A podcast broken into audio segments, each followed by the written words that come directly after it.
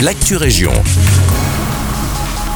Bonjour à toutes et à tous, c'est Guillaume à l'antenne. À Braine-le-Comte, un important chantier va débuter mercredi dans le centre-ville. Il concerne la rue de la station. Deux plateaux avec passage pour piétons sont abîmés et doivent être remplacés.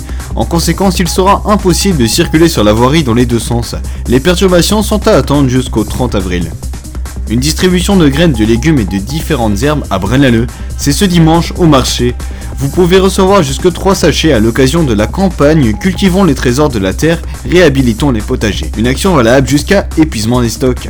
Le 24 avril à Senef, de 9h à 17h, aura lieu la grande collecte de vélos. Ce samedi-là, vous pouvez apporter au Recypark les vélos en bon état dont vous n'avez plus besoin.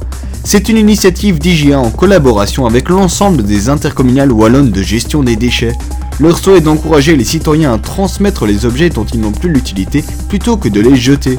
L'ensemble des vélos récoltés sera redistribué à des associations locales. À présent, une bonne nouvelle pour tous les propriétaires de volailles et autres volatiles.